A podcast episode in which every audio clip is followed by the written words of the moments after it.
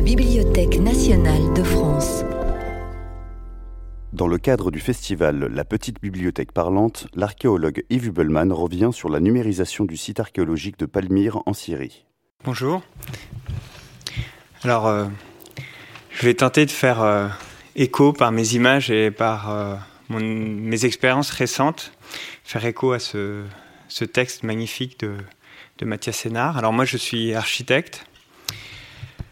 Euh, je me suis spécialisé dans la préservation de euh, ces, mémoires fragiles, euh, c'est-à-dire ces sites archéologiques vulnérables dans les pays en conflit depuis plusieurs années. Ce qui m'a apporté à travailler en Afghanistan, en Syrie, en Irak, en Libye. Et le site archéologique de, Palmyre, c'est peut-être un des sites sur lesquels je me suis personnellement le plus investi. Alors j'ai eu la chance de, connaître ce site à l'époque où c'était encore euh, un grand site euh, touristique avant le conflit syrien. Euh, j'ai pu y séjourner un mois parce que je travaillais à l'époque pour le, pour le musée, pour le musée du site, le musée de Palmyre.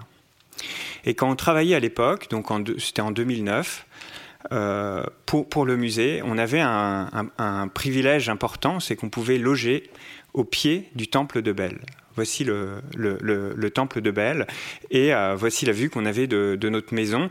Et j'ai pu à l'époque le photographier un petit peu dans tous ses détails, euh, que ce soit de jour comme de nuit, parce qu'on dormait vraiment à l'intérieur du sanctuaire. Euh, là, on est à l'intérieur de la, de la cella. Hein. on voit effectivement cette fameuse niche où il y avait les signes des, des, zodiaques. Et bah, mes journées, je les passais à l'intérieur du musée. Ce musée qui avait une collection assez incroyable en fait de portraits funéraires très singuliers, caractéristiques en fait de cet art euh, palmyrien euh, du, du, du, premier siècle. Et euh, bah, j'ai été vraiment passionné par ces sculptures. Je, les ai photographiées quasiment une par une. L'expressivité en fait des visages était assez assez impressionnante, assez touchante. Alors mon rôle à moi à cette époque, c'était de, de construire une euh, une, exposition.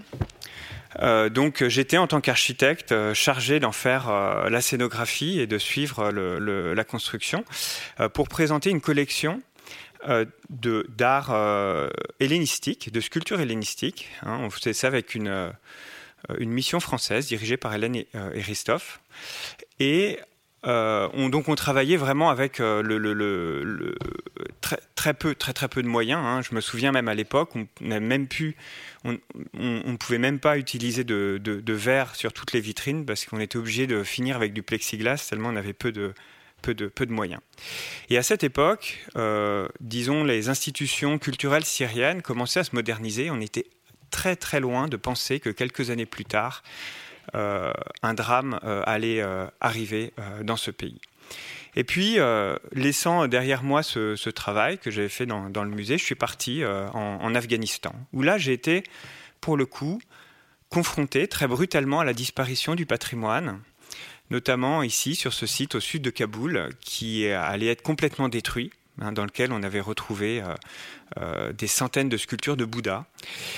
Et face à cette destruction imminente, euh, bah, j'ai décidé avec une équipe de scientifiques euh, de tester des nouvelles méthodologies hein, pour enregistrer euh, le patrimoine historique en utilisant des drones, de la photographie, mais surtout grâce à une équipe d'ingénieurs et de chercheurs de l'école normale supérieure euh, on, a utilisé un algorithme d'intelligence artificielle qui permettait, à partir de ces milliers d'images qu'on produisait, de reconstituer des véritables paysages numériques. Donc ces paysages, en fait, sont constitués de milliards de points qui sont calculés automatiquement par l'ordinateur à partir des photos qu'on va prendre sur le site. Et ils nous permettent de créer une espèce de copie euh, numérique très précise d'un environnement complet, à l'échelle d'une vallée, d'une montagne, mais également à l'échelle de, sites archéologiques jusqu'au détail de l'objet. Et ces, ces, paysages numériques ils sont révélés très intéressants pour les archéologues parce qu'ils permettaient de, conserver souvent des données qui allaient disparaître ou même de continuer à travailler sur des territoires que malheureusement, bah, qui devenait malheureusement plus accessible, comme ici, hein, euh, au sud de Kaboul. Aujourd'hui, malheureusement, plus personne ne peut aller sur ce site parce qu'il y a eu des attaques de talibans récemment. mais on a quand même une communauté scientifique qui continue à étudier ce site à travers euh, ces données numériques. Alors, pendant qu'on travaillait justement en Afghanistan sur ces préservations digitales, euh, bah, malheureusement, les conflits ont, éclaté en Syrie et en Irak et j'étais toujours en contact avec mes collègues syriens. Et un jour, ils m'ont appelé en me disant voilà, euh, ce qui se passe chez nous, euh, ça devient catastrophique. Et euh, on a vu effectivement ce que tu commençais à faire. Bah, malheureusement, on va avoir besoin de, de, ton aide. On a besoin de ces méthodes. Alors, pour les archéologues syriens à cette époque, c'était un petit peu la, double peine parce que non seulement ben, ils voyaient disparaître sous leurs yeux leur patrimoine hein, pendant les combats, euh, mais en plus, euh, ils voyaient aussi euh, toutes les collaborations internationales s'arrêter brutalement, hein, pour des raisons diplomatiques et politiques, qu'on comprend très bien, mais dont eux souffraient particulièrement parce qu'ils étaient du coup complètement démunis de moyens. Donc j'aurais proposé bah, directement de, pouvoir les aider. Enfin, je leur ai dit, si vous pouvez effectivement me, m'amener sur ces, sur, ces terrains, sur ces terrains de guerre, bah, on va utiliser ces méthodes et on va commencer à faire une documentation euh, avec euh, ces, nouvelles approches. Alors, euh, tout voyageur est un espion potentiel, comme, on l'a appris juste avant, et donc ça a pris longtemps. Hein. J'ai huit mois pour avoir un visa. J'ai sans doute eu effectivement un nombre de vérifications incroyables sur ma vie personnelle. Et puis, j'ai réussi finalement à obtenir euh, euh, du, régime syrien un visa pour aller sur place. Euh, quelques, quelques jours avant la fin de la bataille de Palmyre, le directeur des antiquités syriennes m'appelle et me dit voilà, prépare-toi à venir dans les jours qui viennent, parce qu'on va envoyer nous une mission de reconnaissance sur Palmyre euh, pour euh, expertiser les destructions. Du jour au lendemain, je suis allé dans l'avion et je me suis retrouvé dans un petit mini-car avec mes collègues de la direction archéologique syrienne, avec qui j'avais bossé sept ans auparavant. sur cette route déserte entre Homs et Palmyre, qui avant était une, route extrêmement fréquentée par les, autobus de touristes et qui s'enfonçait dans un désert de plus en plus euh, vide, de plus en plus inquiétant, hein, parce qu'on avait encore effectivement des factions de, l'armée euh, euh, de l'État islamique qui se promenaient en fait. et plus on arrivait près, du site de Palmyre, là on voit qu'on est à plus qu'à quelques kilomètres, plus on voyait euh, bah, des traces d'artillerie partout sur les routes. Les combats avaient dû être très très violents. Et on, avait fait cette expédition avec un camion qui ramenait en fait du matériel pour préserver justement les œuvres, faire des préservations d'urgence et pouvoir effectivement les ramener, celles qui étaient transportables en tout cas, pour pouvoir les ramener euh, dans les réserves de Damas et les mettre en sécurité. Alors peut-être certains d'entre vous sont allés à Palmyre quelques années auparavant. Euh, vous vous rappelez peut-être que le, premier euh, euh, monument qu'on voit en arrivant sur le site, c'est justement cette citadelle, la citadelle de Palmyre, qui domine en fait toute la, toute la vallée. Et cette citadelle donc était devenue un des points stratégiques du site et avait été du coup extrêmement bombardée. On voit que toutes les tours en fait de la seconde muraille euh, ont été, euh, enfin beaucoup de tours ont été pulvérisées. On s'approche, on s'approche du site, on arrive euh, près du musée. Vous voyez dans le fond de, dans le fond de cette image, en fait, c'est le musée. on entend des explosions un peu partout. En fait, ça c'est le déminage. Il y a des troupes, troupes russes, des troupes syriennes qui sont en train de, de désamorcer en fait toutes les mines antipersonnelles que l'État islamique a laissées sur le site. Et euh, on arrive sur le, rond-point du musée, où auparavant on avait les autoroutes, les, autobus de, touristes qui, stationnaient. Et euh, là, on voit euh, ce dispositif. En c'est une cage qui avait été construite par l'État islamique pour enfermer en fait les prisonniers et les laisser mourir au soleil. Hein. Donc on, avait les dispositifs de torture qui avaient remplacé euh, les, dispositifs de, les aménagements touristiques. On avait encore au sol euh, voilà, les, les, armures, enfin les armoiries, je ne sais pas comment on peut appeler ça, de, l'État islamique. Et euh, on a décidé d'abord de, visiter le musée. Sur le musée, euh, au musée, je retrouve euh, Ali ici qui est en train de nous, ouvrir euh, la grille. Ali, c'est un des ouvriers avec qui je travaillais sept ans auparavant pour réaliser en fait cette, cette scénographie. il avait perdu beaucoup de poids. Il était réfugié près de Homs et avait bien sûr perdu sa maison à Palmyre. Le musée lui-même avait été partiellement détruit, même si le bâtiment était encore debout. Il avait reçu quelques roquettes. Quand on est rentré à l'intérieur, une partie du, du toit avait, avait disparu, s'était effondré. Et surtout, ce qui était terrible à voir pour nous qui avons travaillé, bah, c'était euh, bah, toutes les œuvres qui avaient été euh, saccagées, une par une.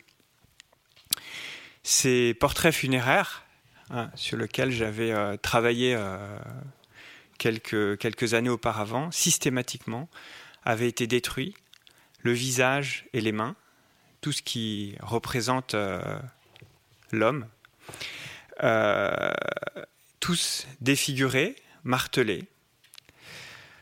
Certains euh, avaient complètement disparu. Et au sol, en fait, on avait ben, ces pièces archéologiques romaines, pêle-mêle, à moitié détruites, euh, mélangé à, des éléments d'architecture, à, des pneus, à des seaux. Tout était, euh, tout était mélangé. Hein. Alors, euh, notre réflexe, ça a été de dire on ne touche à rien et on va tout numériser, on va tout documenter pour essayer de comprendre ce qui s'est passé à l'intérieur de ce musée, pour essayer de comprendre comment cette collection a été détruite. Hein. On a même retrouvé sur le sol des morceaux de visage qui n'avaient pas été euh, broyés, qui avaient simplement été euh, cassés, sans doute par un marteau. Même des mannequins, euh, des mannequins qui, quelques années auparavant, représentaient une scène préhistorique dans les environs de Palmyre, avaient été brûlés, démembrés, comme une scène de torture. On a retrouvé, on a été les, premiers en fait à repénétrer dans ce musée. On a même retrouvé les outils du, du massacre. C'est un marteau qui traînait là, effectivement, qui avait dû servir à, détruire, à détruire bon nombre de, ses œuvres. Euh, alors bien sûr, je me suis posé la question, qu'en est-il du travail qu'on avait fait euh, quelques années auparavant? Alors c'était au premier étage du musée. Hein. Et à cette époque, euh, pendant qu'on était en train de construire en fait cette scénographie, il y avait un, un, endroit près de la fenêtre où je mettais tout le temps mon appareil photo, exactement toujours au même, euh, au même endroit pour suivre en fait les, les, évolutions des, travaux. Et bien sûr, j'ai retrouvé cet endroit. Alors ça, c'était la salle telle qu'elle était euh, euh, à mon départ, et voilà, ça c'était la salle quelques années plus tard. Toutes les, vitrines avaient été explosées. Et ironie du sort, d'ailleurs, les, les vitrines qui n'avaient pas pu avoir de, de vitres qui avaient été construites en plexiglas, finalement, n'ont pas pu être détruites parce que le plexiglas résistait en fait au, marteau de, l'État islamique. Et c'est comme ça que certaines œuvres assez importantes de cette exposition euh, ont été sauvées. Malheureusement, euh, beaucoup de, beaucoup de ces sculptures-là qu'on avait déposées, nous, dans les vitrines avec beaucoup de, délicatesse, étaient euh, à terre, en morceaux. Alors, pendant plusieurs heures, on a fait euh, des milliers, des milliers d'images à l'intérieur de chacune de ces salles. Et ces images, donc on a pu les traiter comme euh, on le fait avec, euh, ces, algorithmes pour reconstituer en fait le musée en trois dimensions. Et cette image que vous voyez en fait, c'est une vue planimétrique de plusieurs salles du musée où on voit effectivement la, la répartition effectivement des destructions et on peut étudier, donc c'est un petit peu comme une scène de crime en fait, hein, qu'on peut euh, étudier avec beaucoup de, précision, euh, pour essayer de comprendre effectivement quelles œuvres ont été bougées, quelles œuvres ont disparu, euh, quelles œuvres ont été cassées. Et c'est un document essentiel aujourd'hui qu'utilise Interpol, par exemple, pour essayer de comprendre à la fois cet épisode, qui est un épisode contemporain, mais le comprendre comme un, épisode historique. Hein. Pourquoi on a, détruit ce musée, comment on l'a détruit mais aussi pour tracer en fait ses, œuvres. Parce que on connaît la collection du musée de Palmyre euh, avant sa destruction. On sait euh, ce qu'il en reste aujourd'hui dans les réserves de, Damas maintenant. Euh, mais voilà, tous ces éléments éparpillés dans le musée, eh ben, on a pu effectivement les, quantifier grâce à, ce travail. Ce, travail sert effectivement maintenant à la communauté internationale pour mieux comprendre ce qui s'est passé. Euh, après le musée, on a décidé d'aller sur le site lui-même. Alors on avait euh, un drone. D'ailleurs, on a réussi à négocier avec l'état-major russe hein, qui gérait en fait la région d'ailleurs qui s'était installé à l'hôtel euh, Zenobi, donc le fameux, euh, le fameux hôtel qui est dans le site de, Palmyre. On a réussi à négocier pouvoir utiliser le drone et on a décidé d'aller monument par monument euh, évaluer en fait les destructions.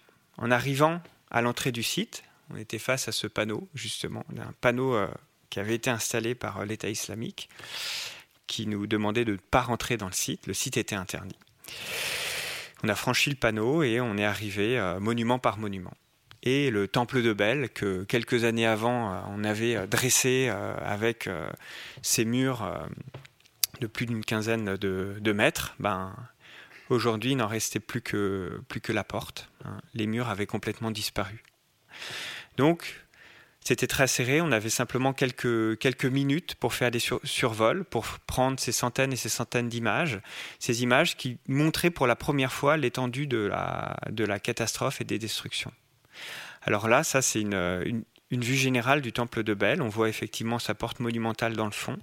Toute cette colonnade qu'on voyait sur les photos précédentes, ben, euh, les tambours de colonne étaient euh, comme ça pêle-mêle euh, sur, sur le sol. Après le temple de Belle, on a décidé d'aller voir l'arche monumentale. Sur cette arche, euh, c'est sous cette arche que les, que les touristes euh, négociaient leur, euh, leur promenade en chameau. Hein. Bah, l'arche avait disparu. Hein. Restait au sol que, les, que, certains éléments d'architecture. Et ce travail a pris un petit peu le a, pris un petit peu le sens d'une enquête. Hein. On essayait d'avancer dans le désert, dans un désert euh, hostile, parce que toute la Palmeraie n'était pas encore sécurisée. On avait encore effectivement des groupes euh, qui, qui, qui, se promenaient, qui se cachaient la nuit, qui ressortaient. Et à chaque nouvelle découverte, à chaque nouvelle destruction, bah, on trouvait également des munitions qui venaient d'être laissées par, par euh, des soldats de, l'État islamique. Mais euh, notre objectif était euh, d'expertiser chacun des grands monuments et chacune des grandes destructions de, de, Palmyre. Et effectivement, ces tours-tombes dont parle le texte de Mathias Sénard, hein, qui ponctuent en fait le paysage de Palmyre, ben, en fait, c'est des tombes collectives qui étaient utilisées par des clans ou par des familles entières à l'époque antique. Euh, eh, bah, ces tours, malheureusement, avaient été quasiment toutes, euh, toutes détruites, comme celle-ci, ou, là, une série de, de, de, cinq tours, dont l'intégralité euh, aujourd'hui, malheureusement, n'existe plus. Alors, à Palmyre, il y avait des, ce qu'on appelle les tours tombes, mais il y avait aussi des tours souterraines, des, des, tombes hypogées. Et alors ces tombes étaient beaucoup plus difficiles à, détecter sur place, hein, parce que le terrain avait beaucoup changé. Euh, euh, et, même les archéologues qui, avaient travaillé sur ce site, les archéologues syriens, n'arrivaient pas à les, retrouver. On en a d'abord retrouvé une, euh, juste un trou dans le sol. Hein, son entrée avait été bouchée. En utilisant un appareil photo et une, canne, on a pu euh, faire justement des, photographies. On a vu qu'effectivement, euh, beaucoup de, bustes funéraires dans cette tombe avaient, disparu aujourd'hui. La tombe la plus belle, la plus importante, c'était la, tombe des, trois frères, parce que c'était une tombe qui avait été qui, était entièrement peinte de fresques romaines. Et on n'arrivait pas à retrouver cette tombe. Au bout de plusieurs jours, grâce à l'imagerie aérienne, on a pu voir ce détail, peut-être que vous voyez au centre de l'image, c'est un escalier qui descend. Mais devant cet escalier, on voit effectivement que des contreforts avaient été aménagés. Cet escalier ressemblait effectivement à l'entrée euh, de la tombe des trois frères. Alors on a décidé d'y aller assez vite. Et en descendant effectivement l'escalier, on a reconnu que c'était l'escalier de la tombe des trois frères, mais on a vu effectivement une véritable forteresse. Ce qui explique effectivement les contreforts qui avaient été faits devant. Donc, on a, on a pénétré à l'intérieur et alors, ça a été un soulagement déjà, parce qu'on a vu que la tombe n'avait pas été détruite, n'avait pas été explosée. Pourquoi? Parce qu'elle avait, servi d'abri antiaérien pour euh, les soldats de, l'État islamique. Et quand on a pénétré dans cette tombe, bah, il y avait encore toutes les affaires. Hein. Ils, étaient partis précipitamment euh, sans, sans, leur sac. Alors, on voit effectivement des restes de, fresques. Malheureusement, euh, beaucoup de, fresques avaient été badigeonnées en blanc, et notamment toutes les parties figurées. Hein. Les différentes salles de la tombe euh, bah, on a pu y pénétrer. Euh, elles avaient été utilisées soit en dortoir, soit en cantine, ici, soit en, bureau de commandement, comme là, euh, où là encore, effectivement, la peinture avait recouvert les, éléments figurés de, ces fresques. Il ne restait que les parties géométriques de, la fresque romaine. Alors, pendant ces quatre jours, de travail. On n'a pu rester que, que quatre jours. On a fait des dizaines, des dizaines de milliers d'images. Et à notre tour, euh, à Paris, euh, bah, ces images, on les a traitées sur des gros, gros calculateurs qui nous ont permis de donner un petit, ce que vous voyez. Alors, ce que vous voyez, c'est pas une vidéo de, de, drone, hein, c'est vraiment un, un, paysage numérique, donc composé de ces milliards de points. Et ce paysage, on peut revoir tous les éléments du paysage. Vous avez là au, euh, fond la, citadelle, vous allez voir bientôt la colonnade. Euh, ce, paysage, en fait, c'est un paysage topographique, cartographique. Euh, assez exhaustif qui, retranscrit en fait toute l'ère archéologique de Palmyre. Et à partir de ces données-là, on a pu étudier quasiment pierre par pierre, monument par monument, évaluer ces destructions, euh, évaluer les pillages aussi, parce qu'il y avait des trous très discrets euh, dans la terre hein, qui, ont, qui, ont, qui ont saccagé certaines parties du site. Euh, et on a pu justement ben, délivrer à la communauté internationale, à l'UNESCO, aux experts en fait, bah, ces, ces, données numériques assez précises pour essayer d'avoir une compréhension non pas uniquement à l'échelle d'un monument, d'un édifice, ni à l'échelle du musée, mais à l'échelle globale de cette aire archéologique qui fait plusieurs kilomètres carrés. Euh, un état des lieux très précis après quelques jours, euh, de, travail sur place. Alors, monument par monument, heureusement, il y avait des monuments qui n'avaient pas été détruits, hein, notamment cette, colonnade, euh, le théâtre que vous voyez ici, euh, le tétrapile aussi qui est, derrière. Euh, on a pu numériser un à un euh, ces, édifices pour en garder au moins une mémoire pour, les générations futures. Alors, cette matière, cette matière digitale, on s'en est servi pour faire des expertises un petit peu plus précises. Par exemple, là, ce que vous avez, c'est une, une planimétrie du temple, du temple de Belle pierre par pierre. On peut euh, du coup évaluer l'état euh, de destruction de chacune des pierres et voir du coup si plus tard euh, le temple sera facile à reconstruire ou pas. Malheureusement, on a vu que sur le temple de Belle, beaucoup de pierres avaient été pulvérisées par l'explosion et du coup sa reconstruction sera extrêmement difficile. Par contre, une autre approche numérique nous a tout de suite intéressés.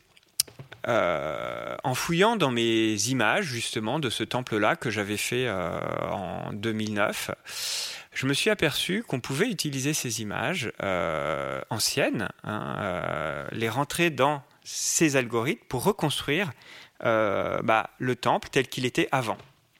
J'ai commencé à demander à mes amis archéologues et aux archives aussi, à chercher dans les archives toutes les images qu'on pouvait avoir, des images photographiques qu'on pouvait avoir du temple de Belle.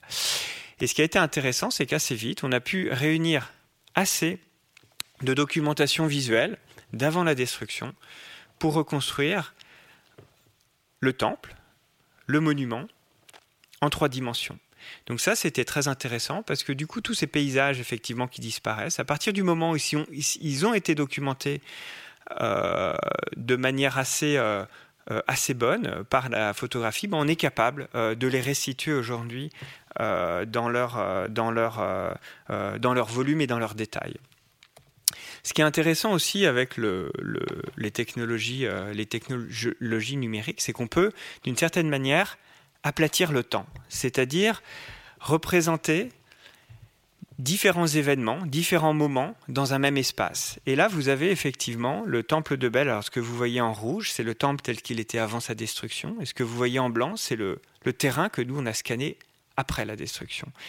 En superposant les deux, on peut voir de manière très précise en fait euh, d'où viennent certaines pierres hein, qui sont au sol, donc qui sont tombées, des pierres d'après la destruction.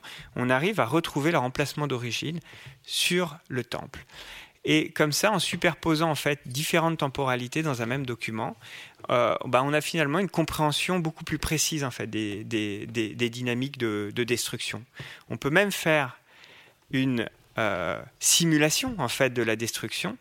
Et en étudiant les blocs euh, tels qu'ils sont au sol, en étudiant, en utilisant les documentations du, du, monument, les photographies du monument quand il était encore en place, ben, on peut recomposer la, dynamique de la destruction elle-même. Alors derrière, il y a tout un travail effectivement de, de, de base de données assez complexe, mais qui permet effectivement maintenant d'avoir une, vision beaucoup plus précise euh, d'un monument euh, comme un phénomène dynamique à travers ses restaurations, son histoire, jusqu'à sa destruction. Alors là, je vous montre une image du théâtre, parce que ce qu'on ne savait pas, c'est qu'après notre tour, euh, quelques mois après notre tour, l'État islamique est revenu sur place et à nouveau a détruit des monuments. Et le théâtre qu'on a pu numériser quand il était encore euh, debout, en fait, bah, six mois plus tard, il avait été à nouveau détruit euh, par l'État islamique. Donc là encore, ça montre euh, l'intérêt et la nécessité d'agir le plus vite, parce que malheureusement, effectivement, ces sites vulnérables sont très fragiles. Les situations dans ces zones de guerre ont des retournements constants, et malheureusement, ben, on a euh, on a beaucoup de, beaucoup de destructions qui surviennent de manière inattendue. nous vous Je vais terminer par, euh, je vois qu'il reste deux minutes en fait. Euh, donc là encore, cette matière numérique, elle nous sert, elle nous sert à remettre en contexte, remettre en contexte ces sites aussi pour le grand public. Pour nous, euh, créer des expositions à partir de... Alors ça, c'est une exposition qu'on a faite à l'Institut du monde arabe il y a un peu plus d'un an. On a voulu remettre euh, à, son échelle architecturale, hein, ces, paysages qu'on avait scannés dans différents lieux. Alors là, vous avez Palmyre euh, à gauche et Leptis Magna en, Libye à droite. Et notre idée, c'est effectivement de, de, créer des promenades émotionnelles et immersives pour le visiteur pour euh, faire avancer en fait la problématique euh, de euh, cette conservation de la mémoire dans la société civile. Hein. Pour nous, parler effectivement de ces, de ces problèmes, c'est pas suffisant. Il faut créer des, des, spectacles, il faut créer des, des, émotions pour que les gens réalisent en fait l'importance qu'on a, enfin l'importance de, de, de, la préservation de ce, ce patrimoine. Depuis, euh, depuis, donc, on a effectivement ces, expositions. On essaye de faire tourner le site de Palmyre euh, un petit peu partout. Actuellement, il est à, Washington. Euh, pour, pour que les pouvoirs politiques aussi réagissent et s'intéressent à la question de la culture, effectivement, dans, dans, dans ces contextes de crise. Voilà. Et je vais terminer par effectivement, donc ça c'est tout le travail qu'on a fait sur Palmyre, euh, mais qu'on essaye de multiplier dans beaucoup de, beaucoup de pays.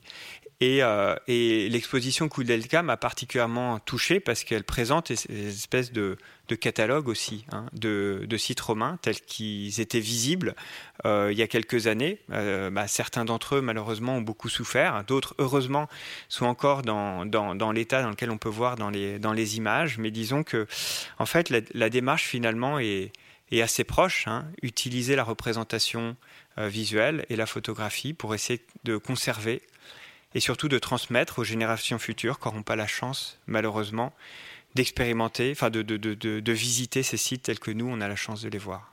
Merci.